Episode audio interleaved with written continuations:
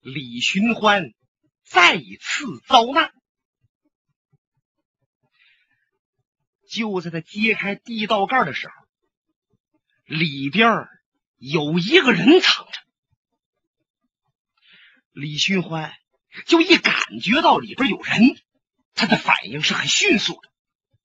地道盖他往旁边一掀，这个手就伸到怀里边去了，唰啦，他的小飞刀就已经抓在手中。按说李寻欢这小刀。只要一到手里边，你就是天王老子也休想把李寻欢怎么样。那么说，李寻欢这小刀已经抓到手里边了，怎么地道下边这个人还把他穴道给点中了？原来李寻欢的刀也抓到手里边，这内气都已经叫到腕子上了，这个刀就要飞出去了，他一眼认出来。地道里边藏着的这个人，他这刀啊就没飞出去。那说底下这人是谁呀？嗨，就是李寻欢八拜结交、金兰之好的挚友龙啸云。龙啸云在下边藏着呢。你看李寻欢对龙啸云手下留情啊，可是这姓龙的真不怠慢。啊！啪的一下子，把李寻欢胸膛大穴封住了。噌跃出了地道。郭松阳在外边知道李寻欢出事了，宝剑亮出来，刚往里边一闯，龙啸云一摆手：“站住，不要往前来！你再往前来，李寻欢的命可就没了。”呀！你你是什么人？郭松阳。还没见着过龙啸云呢，他不认识啊。想问我是谁？某就是星云庄的庄主，姓龙啊，我叫龙啸云。是你？郭松阳也早知道，那李寻欢平生最好的一个朋友就是这姓龙的。不过大家在背后都议论。说李寻欢对这姓龙的不错，这姓龙的和李寻欢可不是那么回事李寻欢之所以被困少林寺，就是他呀把李寻欢给卖了，现在又把李寻欢点了穴道。郭松阳两眼盯着龙啸云，这胡须突颤上，气的用手一指。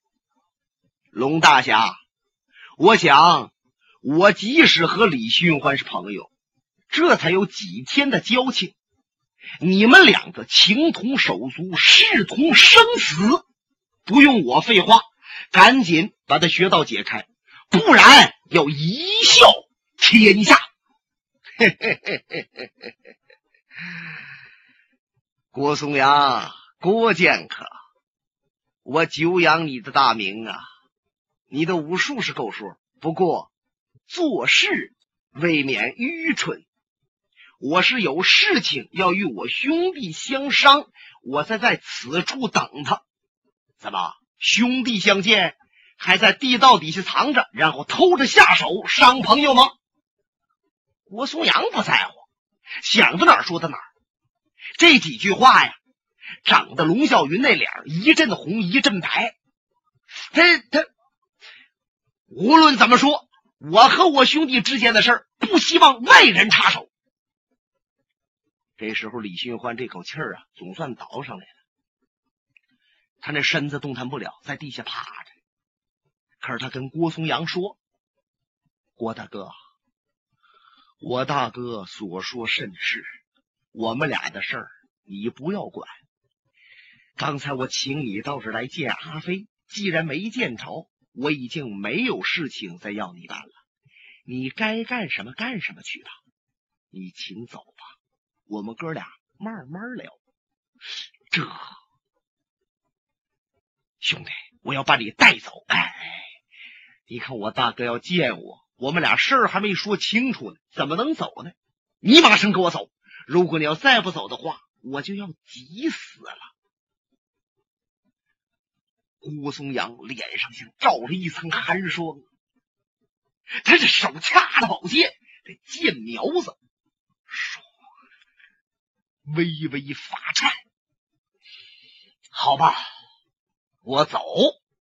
可是龙啸云，你听明白了？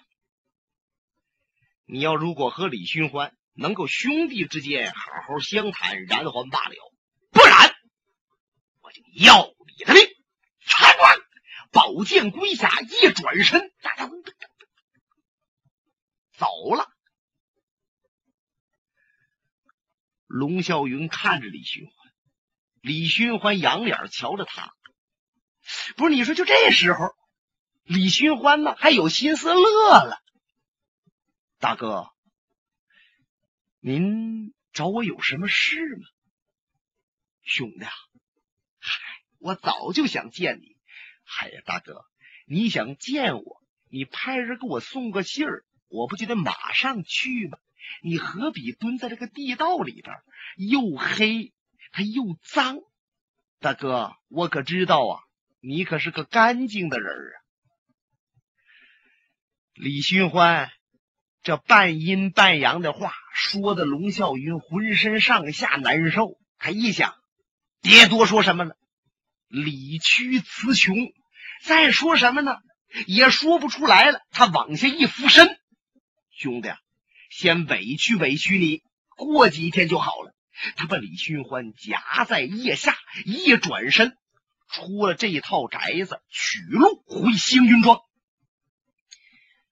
也不知道这龙啸云要把李寻欢怎么样，他带着李寻欢回到庄子里边，就把李寻欢带到他的卧室，放到了床下，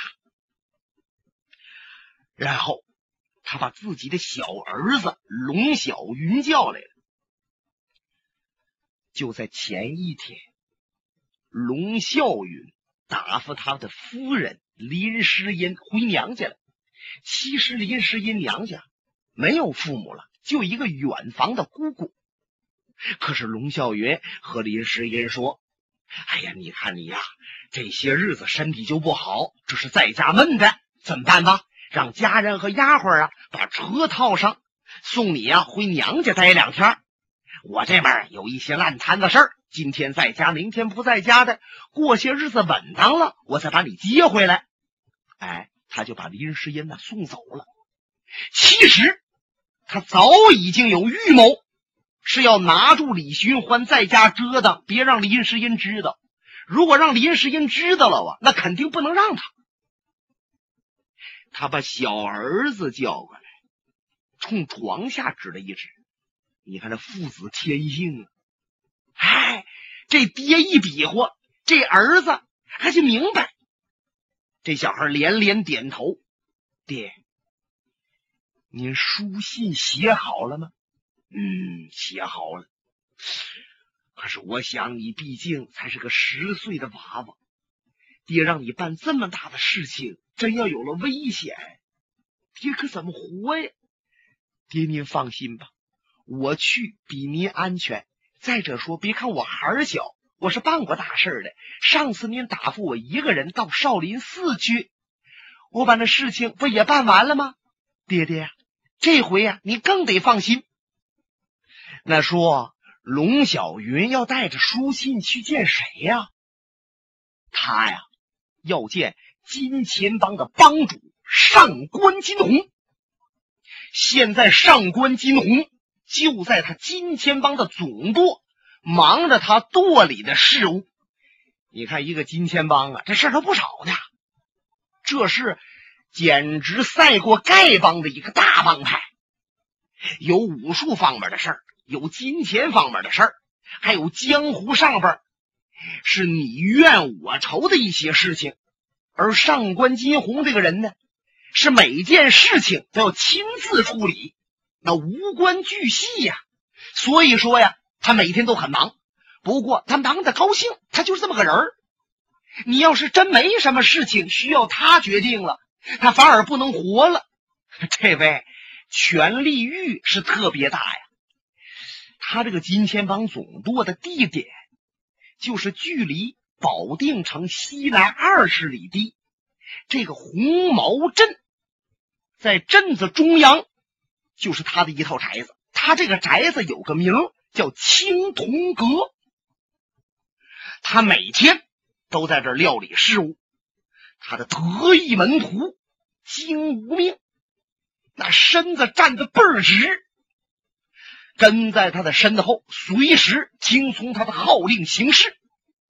那时候外边还有很多人，都是忙忙叨叨的料理着帮中的一些杂事。他正在忙着呢，门被拉开了，坐下一个弟子上前来施礼，帮主。由诸葛刚剑客带着一个人来到总舵求见您。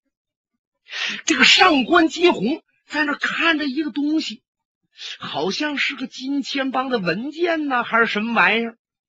正聚精会神瞧着，他一听这话，停下了，眉头微微一皱，把要见我的人杀掉。呃，啊是。报信儿这个人先一愣，然后答应一句，转身要往外去。站住！啊，帮主还有什么吩咐？把诸葛刚也杀掉。呃，是。这诸葛刚就是在星云庄夜斗李寻欢的那个主啊。这诸葛刚啊，在兵刃谱里边排名第八。人送外号叫横扫千军，手中的大铁拐六十二斤半，正好一千两。自从他投奔金钱帮，那是金钱帮里边有头有脸的人物。那说上官金鸿为什么要把他也杀掉啊？原来这上官帮规森严，他这个金钱帮总舵，一般的人不许往这儿来。就即使是金钱帮的人，很多人都不知道啊，这是总舵。那么没得到上官金鸿的吩咐，有人就把外人领到这儿来了，那简直就是找死。所以说他发话，连诸葛刚也杀死。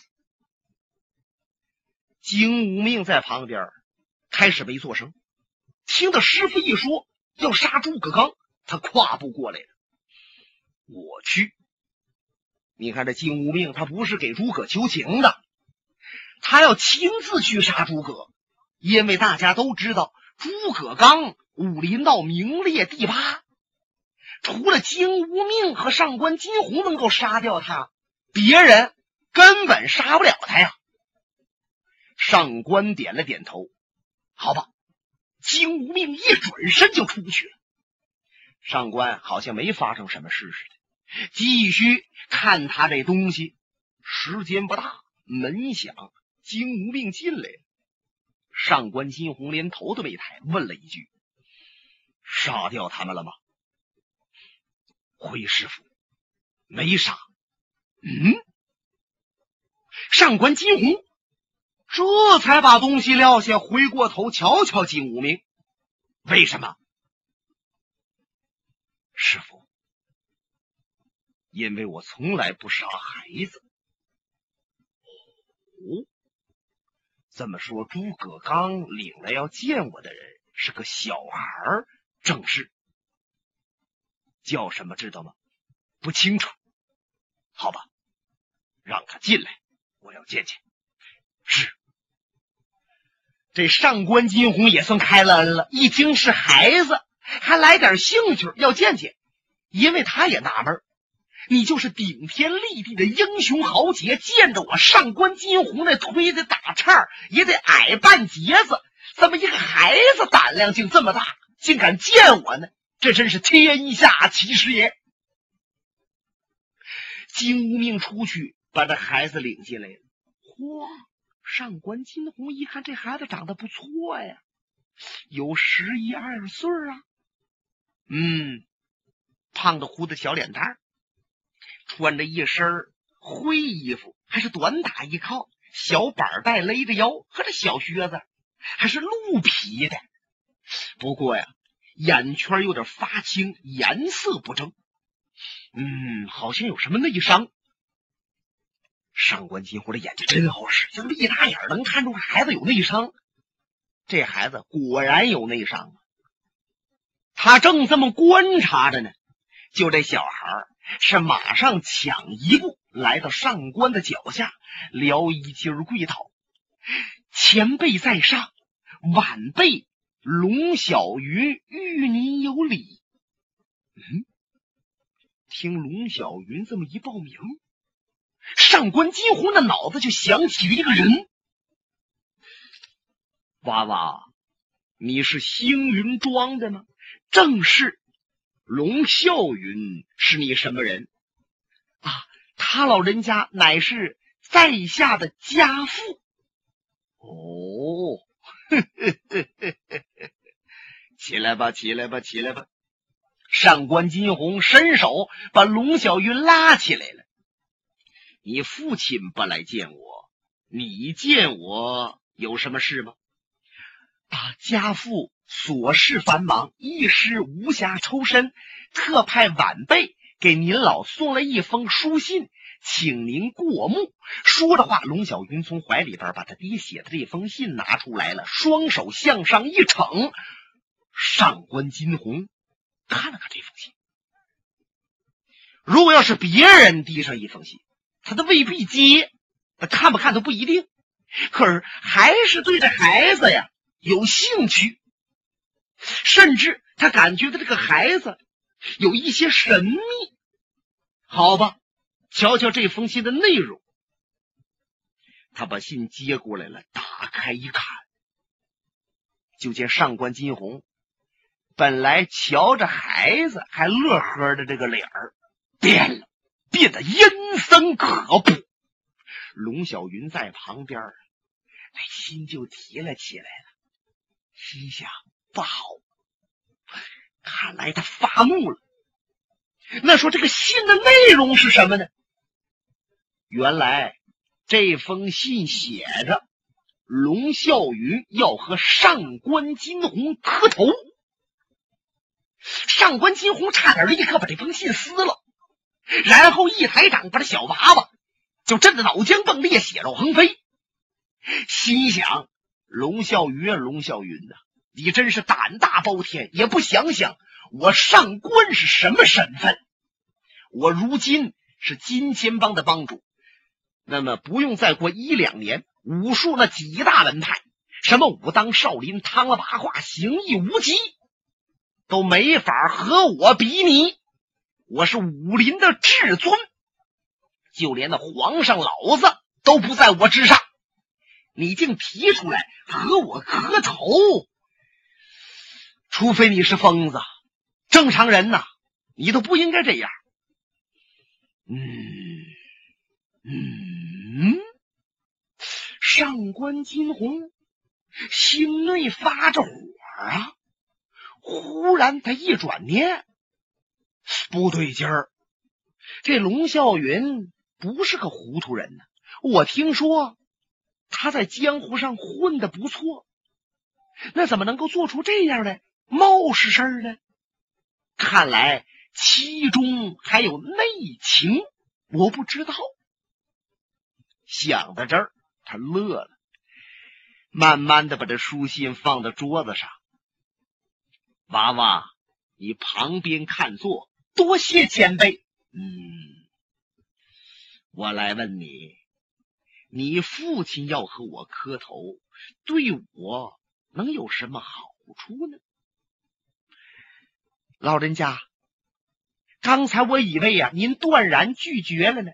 既然您这么问，说明您还有点兴趣。您问您和我父亲磕头，对您有什么好处？这么办吧。我先说说你们俩磕头对我父亲的好处，因为我父亲特别敬慕您，他知道您老人家不用超过一两年就是江湖的魁首，就是眼下也没人比您再强。我父亲得罪过一些人，他恐怕别人害他，真要是他和您磕头了，不用您出手帮他的忙，别人知道你们俩是磕头结义的朋友，就不敢动我父亲一根毫毛。你说这对我父亲好处不大了吗？嗯嗯嗯，好处是不小。可是你们俩真要结义，对您的好处比对我父亲的好处还大。哦，听到这儿，上官金鸿可来兴趣了，双手一捋胡须，呵呵呵，我是洗耳恭听，请讲啊，老人家，你想一想，就凭您的武术，就凭您的帮派，在江湖上没人敢正视您了。可是您的心里边还确确实实的。在惧怕一个人，嗯嗯，听到“惧怕”二字，上官金鸿是十分不满，那个脸色又一变。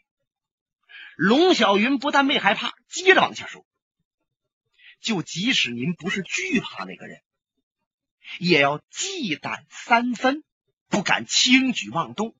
那么那个人是什么人呢？”就是名扬四海、家喻户晓的小李探花李寻欢。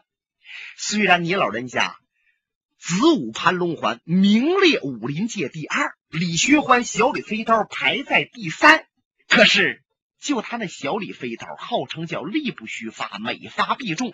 真要你们俩对上，鹿死谁手还真不一定。